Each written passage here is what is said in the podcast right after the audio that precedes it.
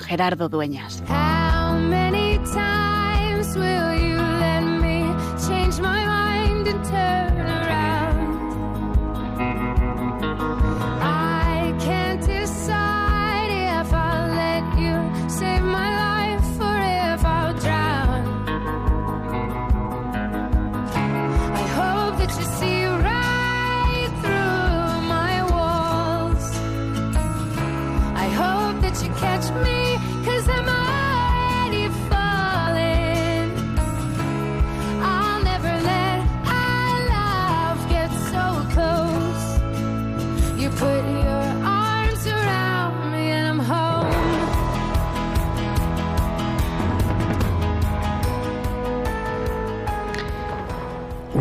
Se acaba de acostumbrar a acompañar, a que el otro te abra el corazón.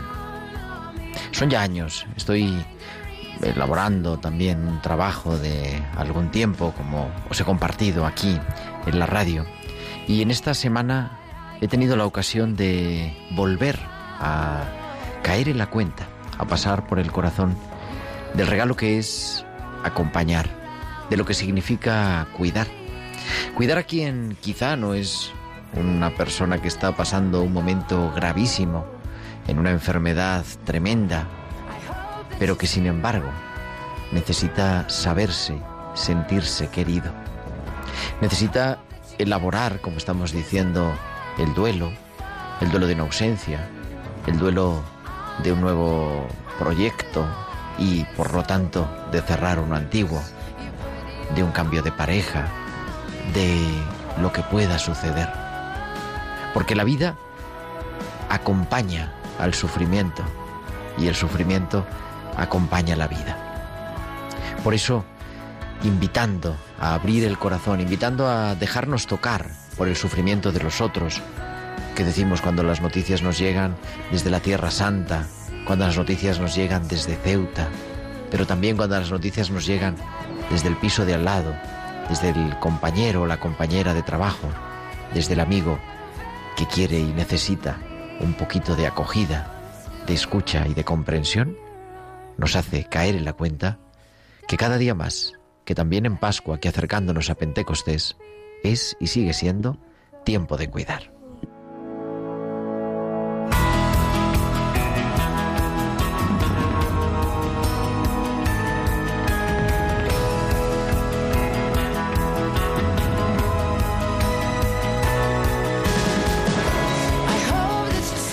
Pues muy buenas tardes, queridos amigos de Radio María. Son las 8 y 6, las 7 y 6 en Canarias y en esta tarde ya calurosa en Madrid, por lo menos, comenzamos esta nueva aventura, la número 131 de Tiempo de Cuidar, como decimos, 131 martes acompañándote de 8 a 9, de 7 a 8 de la tarde en Canarias en Tiempo de Cuidar en el, en el programa de Pastoral de la Salud de Radio María. Hoy además, con un equipo de primera, tenemos haciendo que todo esto sea posible Javier Pérez en el control técnico. Javi, muy buenas tardes. Buenas tardes, Gerardo. También tenemos, bueno, en la producción Tibisay López, en la producción musical Bárbara Omar, en las imágenes que pueden ver a través, podéis ver a través de nuestra página de Facebook, Radio María España, o también a través del canal de YouTube. Nos podéis hoy ver en directo haciendo, controlando el, la cámara Paloma Niño. Y al otro lado del Atlántico, nuestro invitado, que no es invitado, que es colaborador, que es parte de este tiempo de cuidar, que es el padre Mateo Bautista, religioso Camilo, que está en Lima. Muy buenas tardes, querido Mateo. Muy buenos días desde Lima y muy buenas tardes para ustedes en España. ¿Cómo se encuentran? Pues aquí estamos, ¿verdad? Entrando en este verano que para ustedes es invierno. Así es, estamos en, en el otro polo. Pero juntos en la misma caminata de este único mundo. Así es, y hoy pues vamos a continuar, tenemos estas series de elaborando nuestros duelos con Mateo Bautista, especialista en duelo, en acompañamiento en duelo durante tantos años con los grupos Resurrección y con tantas obras y tantas cosas. Y hoy pues aparte de seguir, como siempre, curando al el sufrimiento y cuidando al sufriente, vamos a centrarnos un poquito más en el cuidado corporal, en la elaboración del duelo.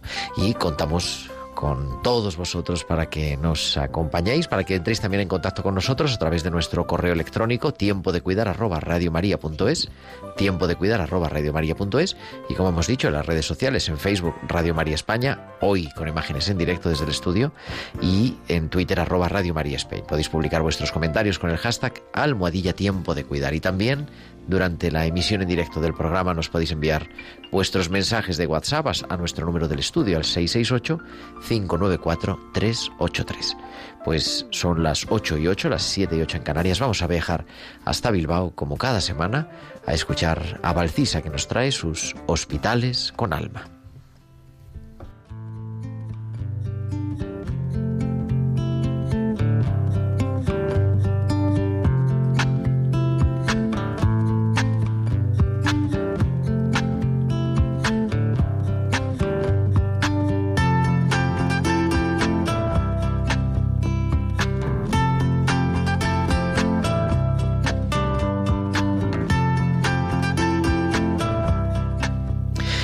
Buenas tardes, Valcisa.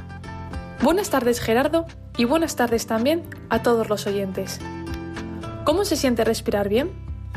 Hace unos días fui a hablar con Luisa, una mujer de 81 años a la que le iba a cambiar la válvula órtica. Una vez le expliqué que la cirugía era necesaria para mejorar sus síntomas, ella me dijo que su principal problema era no poder caminar de seguido Tenía que planificar de antemano las paradas por la falta de aire al caminar. Ya no me acuerdo de cómo se siente al respirar bien, me decía. Nunca antes me había parado a pensar cómo me siento yo respirando, ni tampoco cómo se siente latir el corazón de normal. Durante el día estamos llenos de gestos y acciones muy sencillas a las que se les presta poca atención. Un saludo, dar las gracias, una sonrisa, un ¿cómo te puedo ayudar? Pero resulta que esas cosas tan cotidianas como respirar bien se valoran más cuando se pierden. Ha sido el 15 de mayo y qué bonito es poder celebrar San Isidro para recordar que le hizo grande lo ordinario. Hasta la semana que viene. Pues hasta la semana que viene. Aquí te esperamos, Valcisa, en tiempo de cuidar con tus hospitales con alma.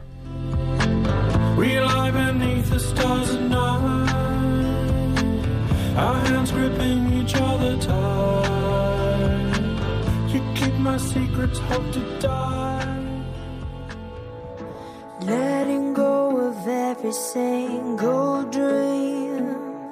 I lay each one down at your feet. Every moment of my wandering never changes what you see. I'll try to win this war.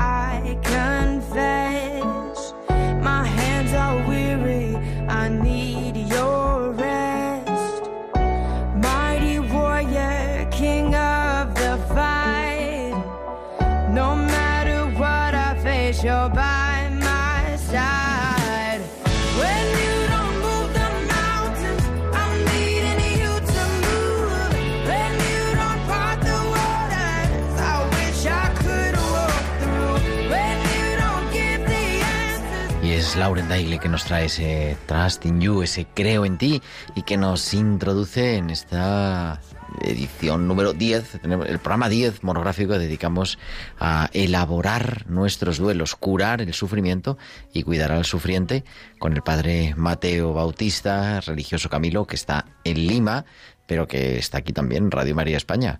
Mateo, muy buenas tardes otra vez. Gracias y hoy creo que vamos a tener un programa muy lindo para seguir psicoeducándonos en esto que es el arte de elaborar nuestros sufrimientos con un buen trabajo de duelo.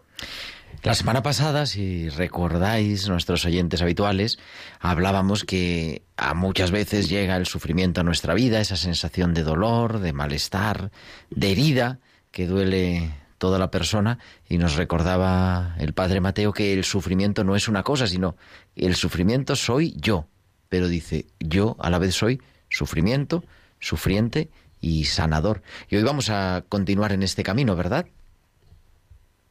Así y bueno, también tenemos que hacer un examen de conciencia, estimado Gerardo y audiencia, porque solo el sufrimiento llega.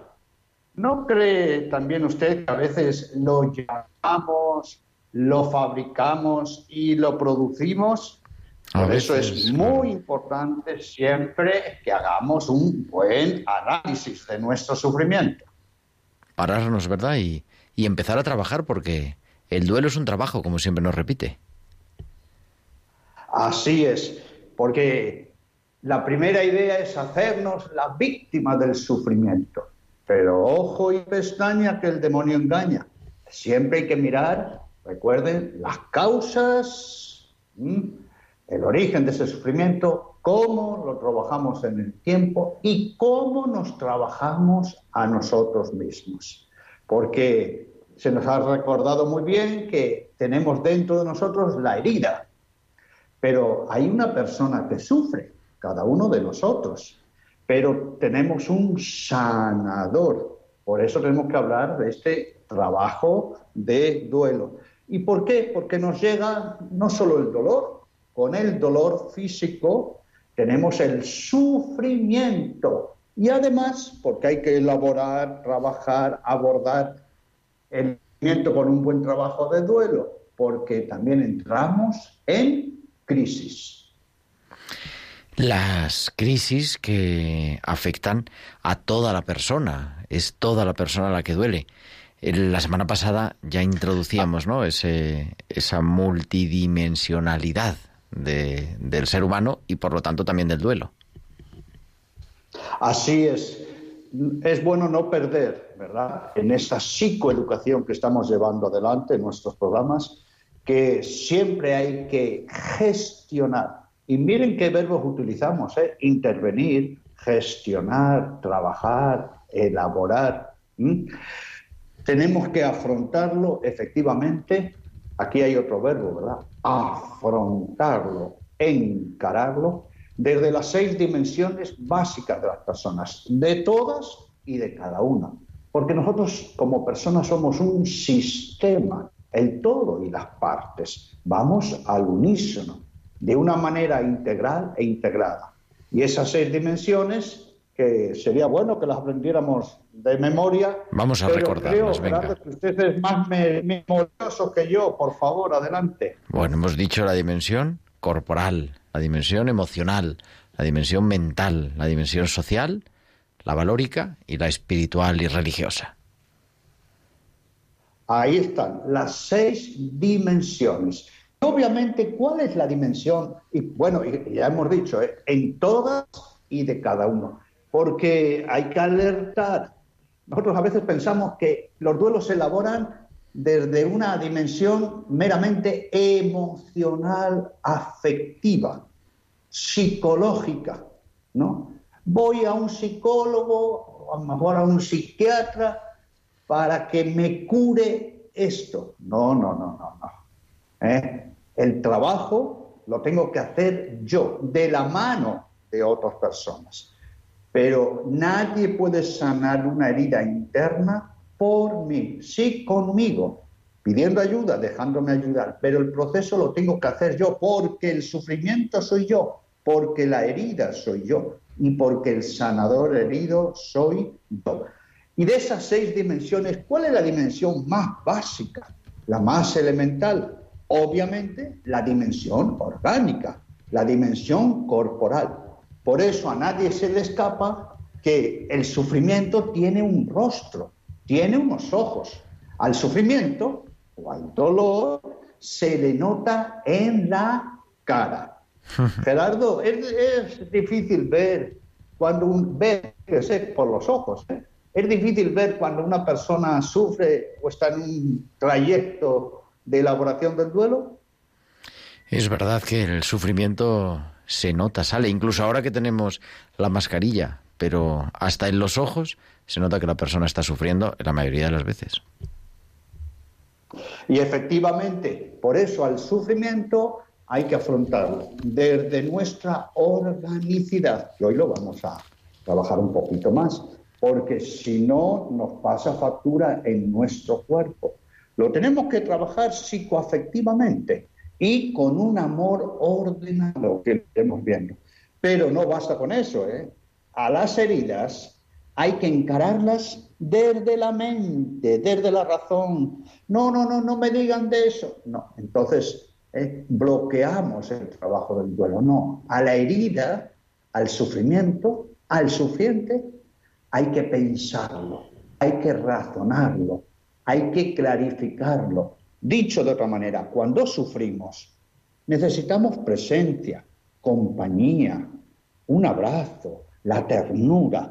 Pero ¿qué necesitamos también? Entre otras cosas, luz, claridad, porque el sufrimiento trae mucha oscuridad. ¿Y lo vamos a poder hacer solos? No, esto es una cosa mía, eso es una ilusión. Ningún sufriente es una isla, o dicho de otra manera, ¿eh? el sufrimiento, y esto es bueno también que lo recalquemos, no es solo mío. Esto es una grave tentación y para un cristiano es hasta un grave pecado. Miren ¿eh? Miren la palabra que empleo, un grave pecado. Decir, el sufrimiento es mío. ¿Qué van a entender los demás si no han pasado por esto? No, señora, no, señor. Su sufrimiento es de usted, sí, muy personal, pero muy comunitario. Es de su familia, es de su entorno, pero, ojo, eh, es de su iglesia. Su sufrimiento, y aquí viene tal vez lo más grande, antes que usted y mío, es de Dios.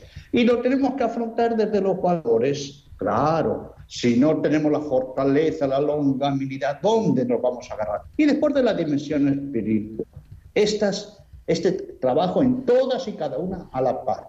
Pero hoy vamos a, hacernos una pregunta. Gerardo, ¿qué pregunta usted cree que eh, al, al trabajar el duelo con la dimensión corporal nos puede hacer, nos puede suscitar de inmediato?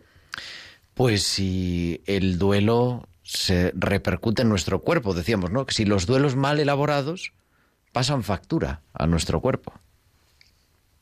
Pasan factura. Y dígame, Gerardo, ¿a usted le gusta pagar las facturas? Sea sincero. ¿Le gusta pagar las facturas? Yo creo que no mucho, normalmente. Si sale más baratito, ah. a nadie le gusta pagar facturas. ¿Y, y, ¿Y por qué nos gusta pagar la factura entonces al sufrimiento? ¿Ah? ¿Por qué entonces le pagamos con gusto facturas al sufrimiento? Bueno, ¿qué quiere decir pasar factura? Que el sufrimiento pasa factura en nuestra corporidad. Es lo que llamamos el fenómeno de la psicosomatización. O dicho de otra manera, cuando no trabajamos nuestras heridas en todas y cada una de las dimensiones, el cuerpo se resiente. O dicho de otra manera, si no hablamos, si no pensamos, eh, meditamos, clarificamos nuestras ideas, las sostenemos con los valores, las iluminamos espiritualmente, el cuerpo grita. Y el cuerpo grita con muchos síntomas, porque está pagando la factura al sufrimiento. Por eso es bueno llorar, sí, ¿Son buenas las lágrimas? Sí. Es más, son N, N, N. Recordamos, estimado Gerardo, la N, N, N del duelo. ¿eh? A ver, ahora me ha pillado fuera de juego. A ver, natural. Normal y necesarias. Pero, ¿nos vamos a quedar solo con las lágrimas? No. Tiene que ser una elaboración de todas las demás. Pero aquí sí, estimado Gerardo, le vamos a pedir también ¿eh? esas iluminaciones de nuestra querida audiencia, porque ¿eh? cuando recibimos los mensajes nos hablan desde su propia experiencia. ¿Cuáles creen ustedes los síntomas que nuestro cuerpo resiente ¿eh? nos alerta cuando no elaboramos en todas y cada una de las dimensiones nuestro sufrimiento. Es decir, cómo nos pasa factura. Yo voy a adelantar una que me gusta siempre decir, porque la escucho cada dos por tres. Uy, fíjate, fíjate esta persona, cómo ha envejecido, cómo se ha deteriorado en años. Pero si lleva en duelo unos meses y parece que han pasado por ella, por esta persona, años. ¿Qué es lo que está pasando? Que el sufrimiento está pasando factura. ¿Cuál cree usted que son los síntomas, los gritos del cuerpo cuando no elaboramos convenientemente nuestras heridas con un buen trabajo de duelo? Pues vamos a abrir también las llamadas, incorporamos a nuestro programa a nuestros oyentes y les recordamos el teléfono para intervenir, ¿no? que es el 91 005 9419, 91 005 9419, con esa pregunta que queremos plantearnos hoy y compartir también con nuestros oyentes. ¿Cuál cree que son, digo, cree que los duelos más mal elaborados, decíamos, creen que los duelos mal elaborados pasan factura a nuestro cuerpo? ¿Qué síntomas en nuestro cuerpo nos hacen caer en la cuenta del duelo? 91 005 94 19. Y mientras que van entrando las llamadas y continuamos en este compartir con el padre Mateo Bautista desde Lima, también vamos a recordar que estamos en la campaña de Radio María en el mes de mayo, el mes de María, y como nuestro director editorial Luis Fernando de Prada nos recuerda también las maneras que tenemos de colaborar. Por eso vamos a escuchar este mensaje para que podamos seguir llegando a vosotros a través de la radio. En este año largo de pandemia y de crisis económica, social y moral, bajo las cuales hay una profunda crisis espiritual, la fe cristiana está sosteniendo a millones de personas en el mundo entero. Así lo estamos experimentando en todas las emisoras de Radio María presentes en 80 naciones, cuyos oyentes están agradeciendo más que nunca la ayuda recibida a través de sus ondas, que han dado sentido a sus sufrimientos, alentado su oración y confianza y promovido su caridad hacia los más necesitados. Por ello, en este mes de mayo, unidos en cenáculo en torno a María, os invitamos a intensificar vuestra oración al Espíritu Santo, a hablar a muchos de esta radio y a contribuir con vuestros donativos, por pequeños que sean, a extender Radio María en España y en el mundo, especialmente en las naciones más necesitadas, a las que dedicamos nuestra maratón misionera bajo el lema Testigos de Esperanza. Así pondrás tu granito de arena para que todo hombre reciba el anuncio que proclamaba el Papa Francisco en la solemnidad de Pascua el Señor nos precede siempre, en la cruz del sufrimiento y de la muerte, así como en la gloria de una vida que resurge, de una historia que cambia, de una esperanza que renace. Puedes informarte de cómo colaborar llamando al 91 822 8010 o entrando en nuestra página web radiomaria.es. Seamos con Radio María testigos de esperanza.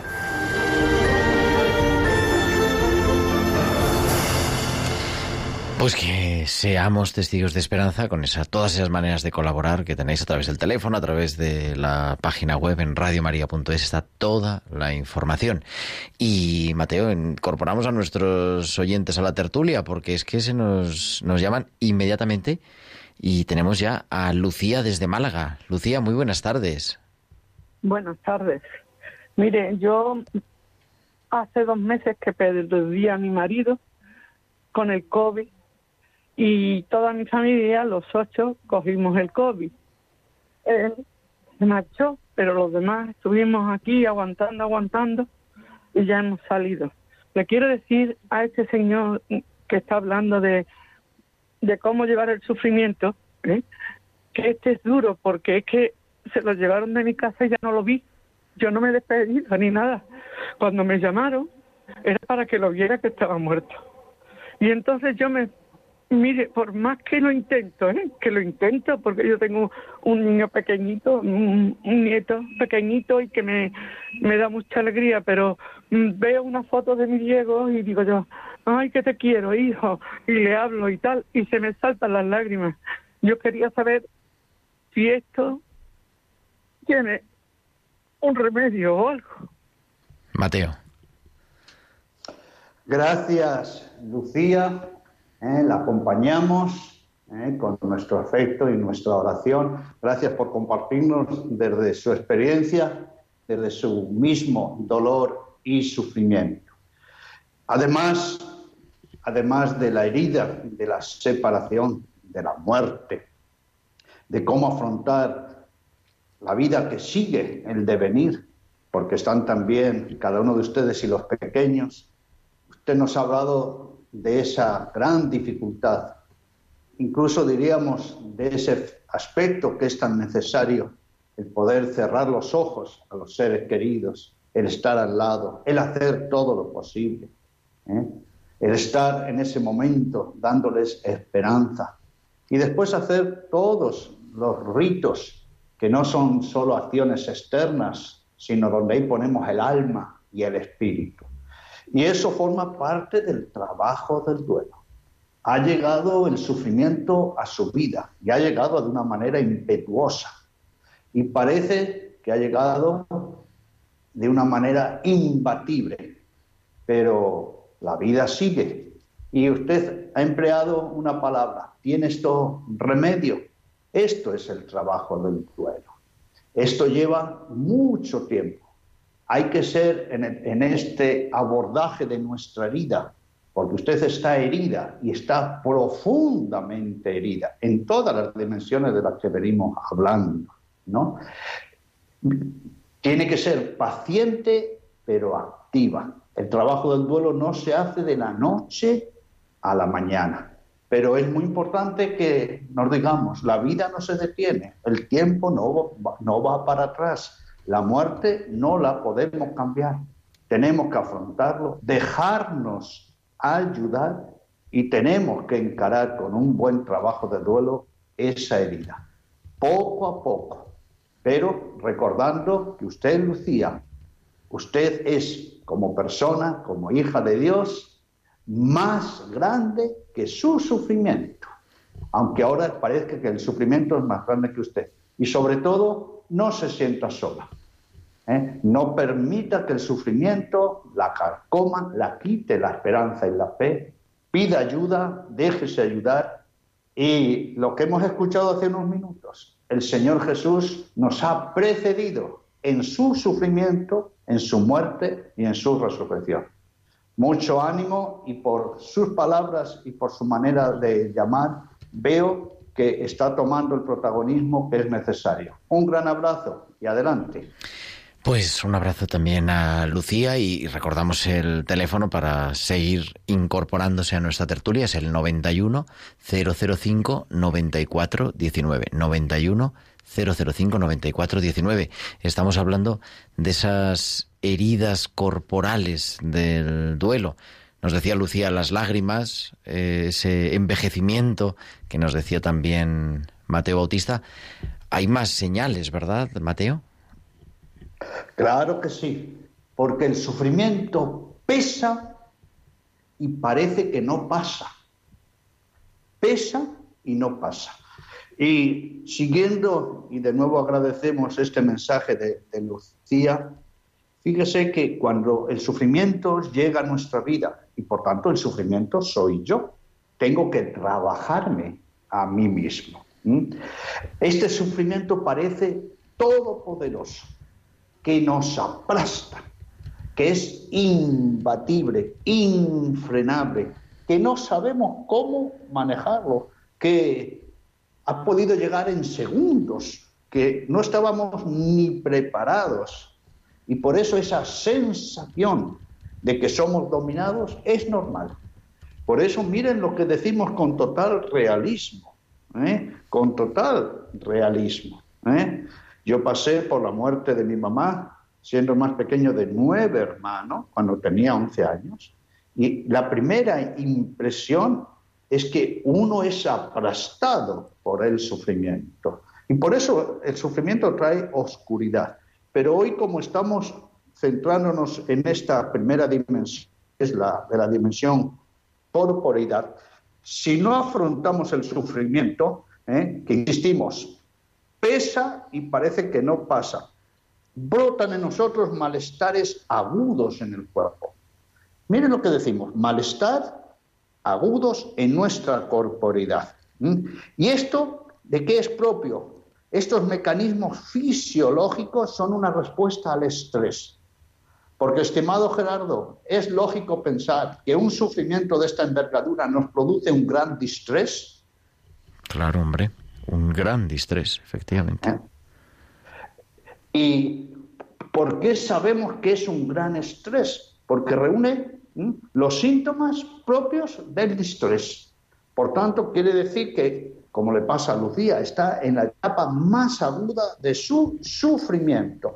Vamos a recordar algunos síntomas. Primero, debilidad muscular.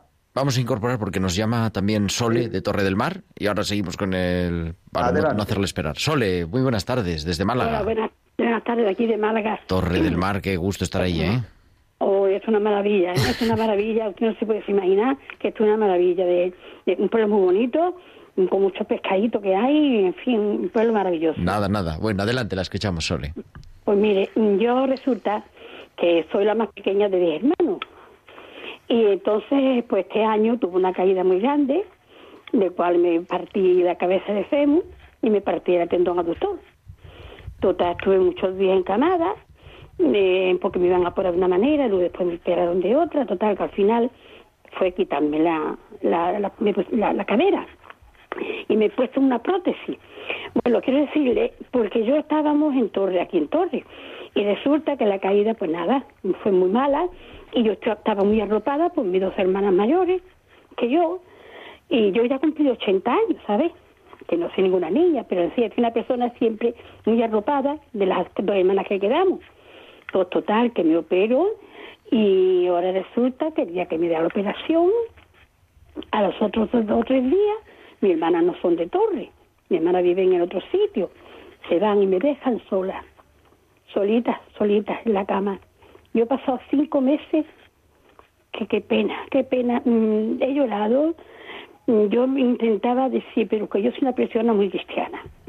Y esa de quitarme la vida digo no pero no esto tiene solución total que, que hasta el final menos más lo he pasado cinco meses muy mal sin nadie de la familia porque entonces teníamos el covid y nadie sola sola sola mi marido que es un hombre que no está acostumbrado a, a ser mi enfermero total que lo pasé muy mal perdí 15 kilos y ya está y ahora gracias a Dios pues mire con mi fe pues voy para adelante, pero que lo he pasado muy mal todavía, ¿vale?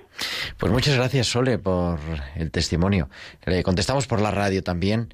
Es otro duelo que hemos dicho a veces, no solamente los duelos por muerte, Mateo, también por pérdida de la salud, por ejemplo. Y dificultad de no ser acompañada, el COVID por, por medio, tantos aspectos que nos han dicho y esto precisamente nos está recordando este factor de multidimensionalidad que tiene el dolor y el sufrimiento. Porque nunca olvidemos que el dolor, aunque sabemos que es una sensación, porque entra por los sentidos y lo ubicamos en un órgano del cuerpo, el dolor no es meramente físico, no es meramente, no es solo orgánico. ¿eh? Vimos, de hecho, en el cerebro, el alcázar de nuestra personalidad. Por tanto, el dolor es también eminentemente psíquico. Y observemos, ¿eh? mire lo que nos ha dicho Soledad, como el dolor, en este caso por una caída, después la prótesis, etcétera, etcétera, etcétera, pero recuerden que cuando estamos ahí nos hacemos dependientes, perdemos la autoestima, los demás tienen que estar pendientes de nosotros. El dolor se hace sufrimiento. El dolor se hace sufrimiento y, ese sufrimiento nos puede llevar después a una crisis, ¿eh? nos desconcierta. Incluso miren lo que hemos escuchado, que vienen esas ideas, fíjese si hay tentaciones en el sufrimiento, hasta qué hago con mi vida. Por eso es muy importante hacer caso a los síntomas de las seis dimensiones, empezando por la corporidad. Pero después viene lo que nos ha dicho Soledad, que nos ha hablado de esperanza. No, no, no. Esto hay que afrontarlo y esto hay que superar. Porque no olvidemos el dilema que nosotros ya nos venimos planteando. O yo domino al sufrimiento, Gerardo. O, el sufrimiento me domina a mí.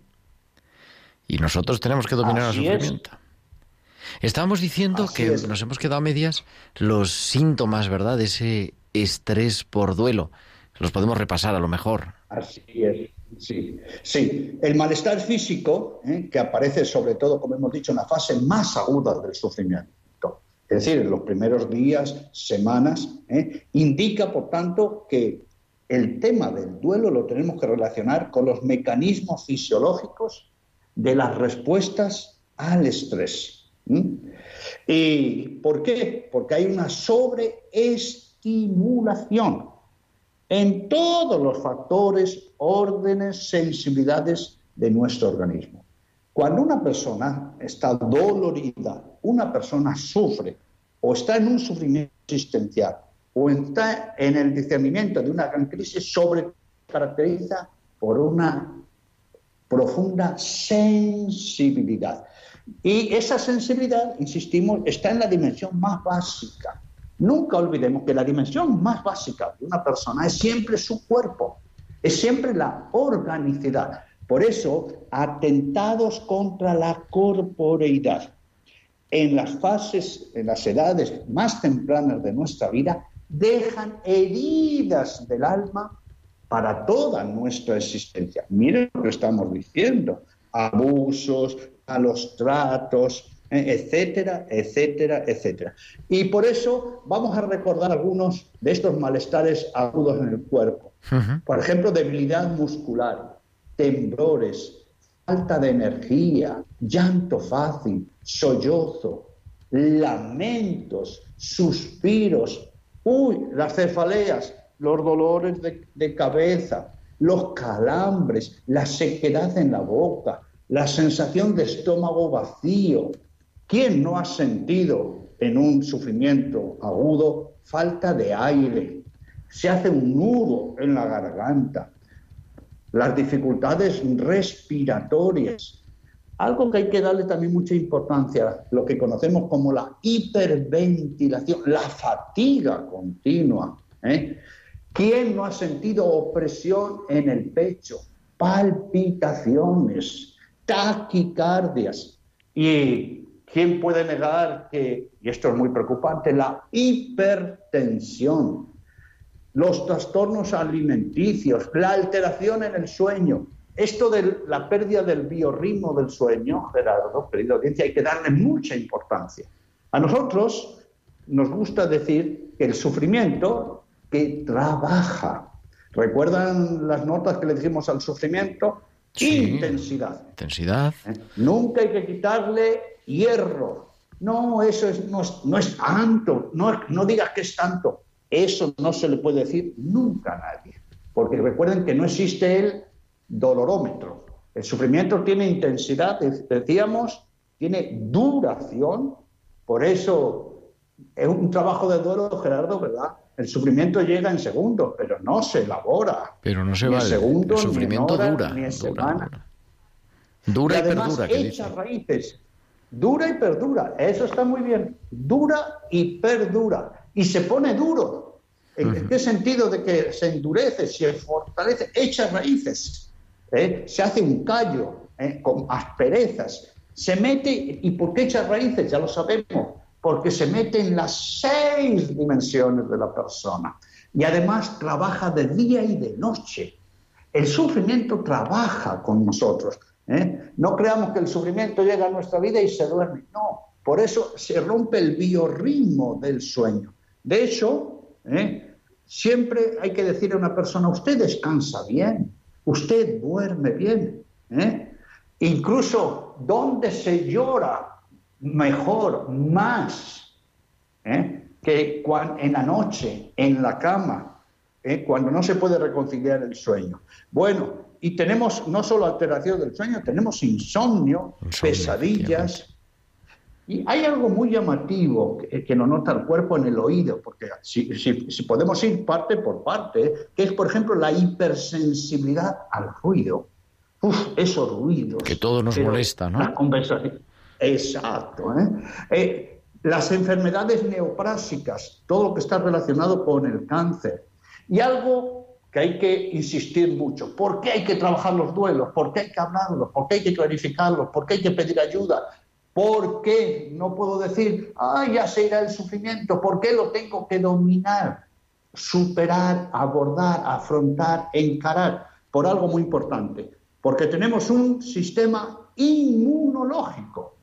Y ese sistema inmunológico, atención, está en las seis dimensiones. Pero es un sistema inmunológico que lo vemos en nuestro cuerpo, ¿verdad? En nuestro cuerpo.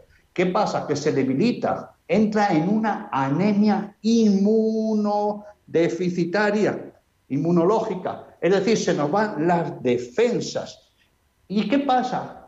El- este dolor físico, esta falta de defensa, nos lleva después a otras, como ya es la depresión, patologías, la claro. distimia, aumento de, ahí está, patología, aumento de morbimortalidad. Podemos seguir adelante. Imagínese el corazón. Vamos a seguir, pero, vamos a... ¿Te parece, Mateo? Porque se nos incorpora Paqui, tenemos dos llamadas y así las metemos antes de despedirnos, que no se nos quede nadie en espera, que estaba un ratito esperando, pero yo creo que era interesante ver todas estas eh, alteraciones. Paqui, muy buenas tardes. Hola, buenas noches. Soy Paqui, la de la semana pasada. Que, ah, que pero la semana pasada... No, ah, bueno, que la semana pasada nos mandaste un audio, pero no te hablamos así No, directamente. sí, me parece a mí, o un audio. Bueno, pues mm, buenas noches al padre, al padre, ¿cómo se llama? Mateo, Mateo Bautista. Mateo, Mateo y buenas noches para los dos.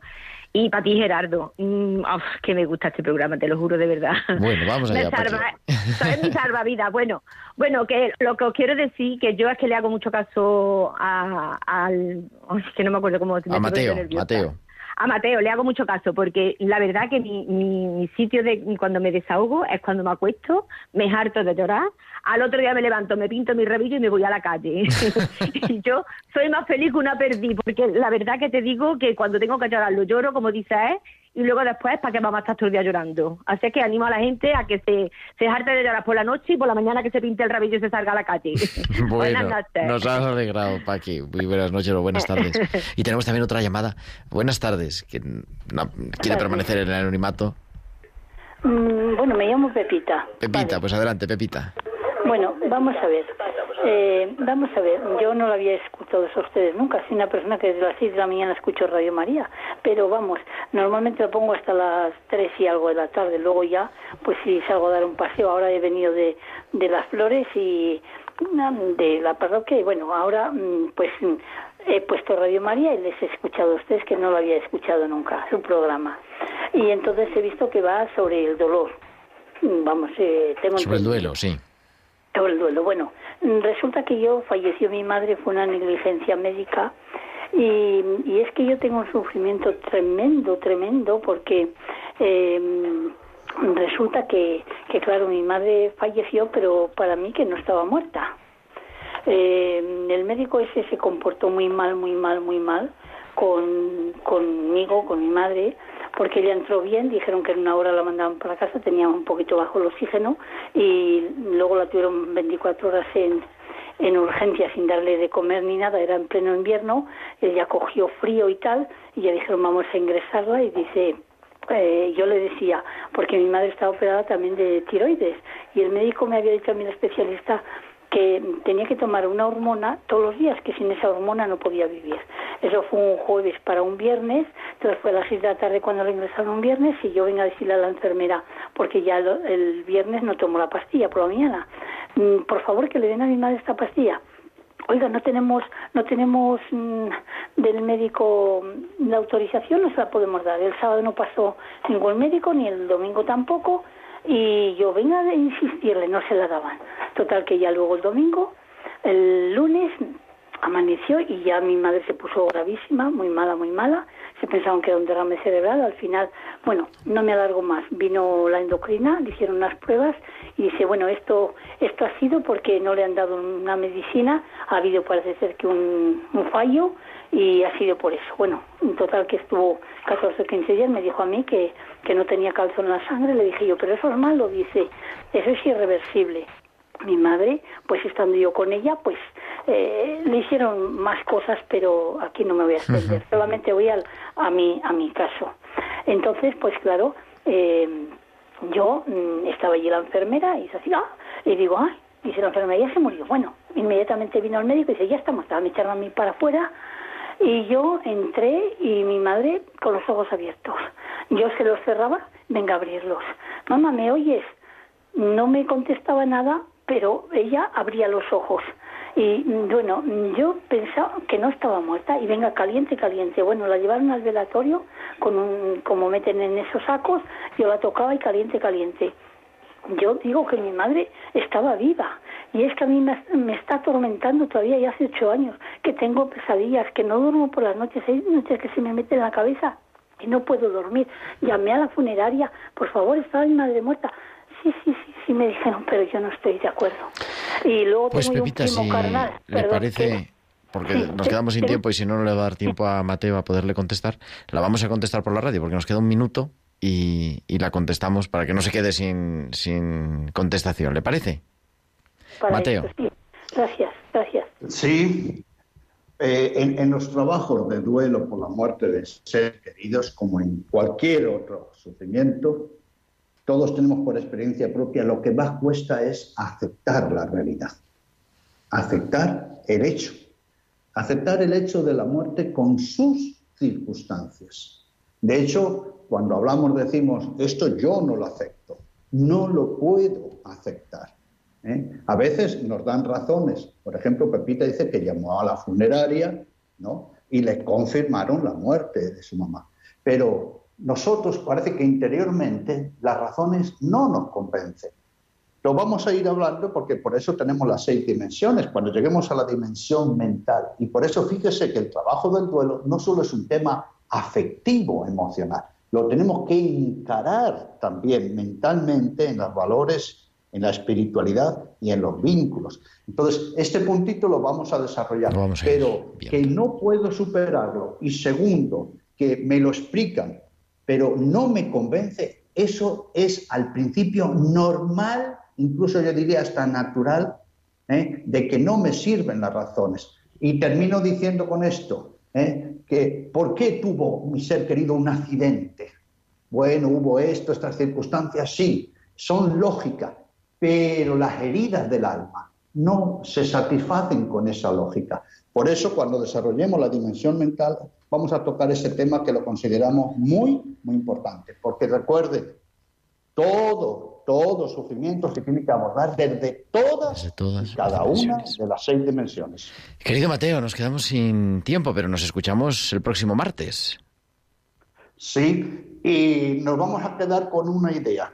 Porque hay que elaborar, trabajar los sufrimientos para que no se nos atragante. ¿Se han fijado cuando nos tragamos el sufrimiento? Hoy hablábamos de la dimensión corporal. Cuando nos tragamos el sufrimiento, cómo nos duele el estómago y todo el cuerpo. Entonces, que los síntomas del cuerpo nos sirvan para decirnos, aquí hay una herida, hay que trabajarla, hay que pedir ayuda. Y ayuda de los recursos internos, ayuda de esta tierra y ayuda desde el cielo. Y no nos olvidemos que en todos nuestros dolores y sufrimientos el Señor nos precede, como nos ha dicho el Papa, con su dolor, su muerte y su resurrección. Un abrazo. Con eso nos quedamos, querido Mateo. Y también tenemos hoy de manera especial en esta Pascua Inma, nuestra biblista, que nos habla de la Pascua que estamos celebrando. Inma, muy buenas tardes.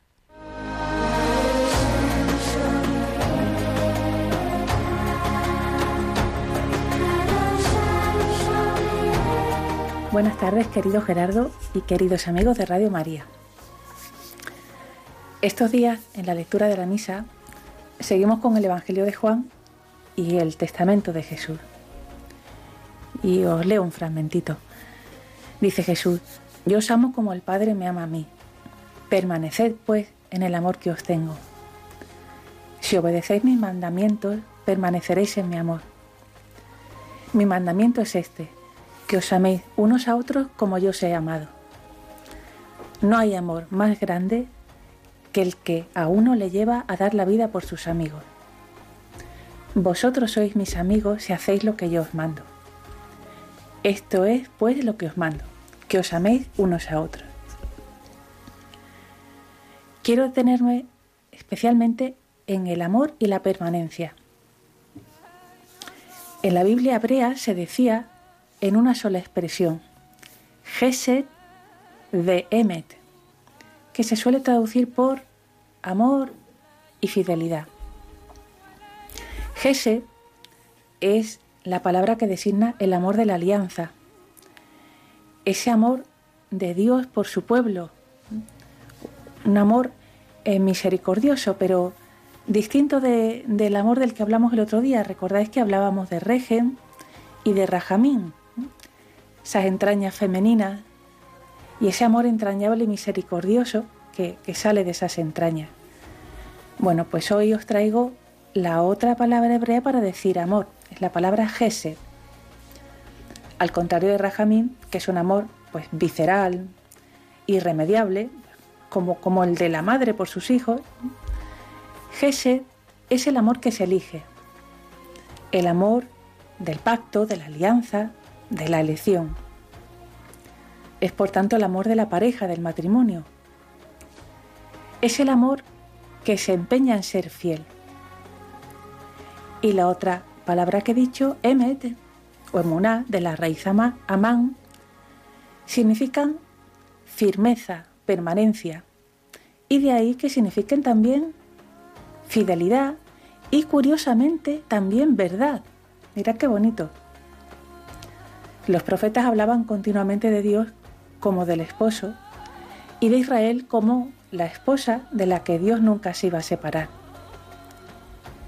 Qué importantes son estas dos vertientes o dos expresiones del amor que se elige, la permanencia por un lado y la verdad, fidelidad por el otro. El pueblo judío y la lengua hebrea no son amigos de demasiadas abstracciones y por eso les gustan tanto las imágenes, las narraciones y las parábolas, que son sus medios preferidos de expresión, como ya, ya lo sabemos por Jesús. Y qué imagen tan fantástica para expresar este amor que nos sostiene siempre, que es la roca, esta imagen de la roca. Por eso tantas veces en los salmos se dice de Dios, mi roca, mi baluarte donde me pongo a salvo, mi escudo y mi refugio. Y por otro lado también para significar esta permanencia tenemos la imagen de Jesús de estos días cuando dice, yo soy la vid y vosotros los sarmientos. Jesús nos pide permanecer en el amor de Dios que es firme, duradero, duradero, constante, y nos pide también permanecer en Él, en Jesús, que nos ha amado hasta el extremo, hasta el final, hasta dar su vida por nosotros. Bueno, ya para acabar me gusta mucho una frase de Unamuno, que, bueno, uno de mis escritores favoritos, que, que, viene al caso, que os la, os la digo, dice Unamuno. La fe en Dios nace del amor a Dios. Creemos que existe por querer que exista y nace acaso también del amor de Dios a nosotros. Del amor de Dios y a Dios nace la fe. Por eso no nos esforcemos en creer, sino en amar, que vendrá después la fe. Cuando te pesen las personas, Descansa el corazón en el amor y la misericordia que recibes continuamente de Dios. Si lo fundamentas ahí, el corazón se te esponja, se te ensancha y expande, porque es Dios el que con su espíritu ama dentro de nosotros. Bueno, pues espero que, que os haya gustado, amigos, y hasta la semana que viene. Pues hasta la semana que viene, querida Inma, Inma Rodríguez Torné, nuestra biblista, la directora de la revista Tierra Santa. Y hasta la semana que viene también a todos vosotros, queridos oyentes, porque nos quedamos sin tiempo y viene ya Alberto Bárcena con Historia de la Iglesia enseguida a las nueve en punto, a las ocho en Canarias. Nosotros volveremos el próximo sábado, digo el próximo sábado, el próximo martes, El sábado también en la liturgia de la semana, pero el próximo martes 25 de mayo a las 8 de la tarde estaremos aquí en Radio María. Muchas gracias a Javier Pérez, a Paloma Niño en los controles y a todos vosotros. Hasta la semana que viene. Que Dios os bendiga. Un abrazo de vuestro amigo el diácono Gerardo Dueñas. Han escuchado Tiempo de Cuidar con Gerardo Dueñas.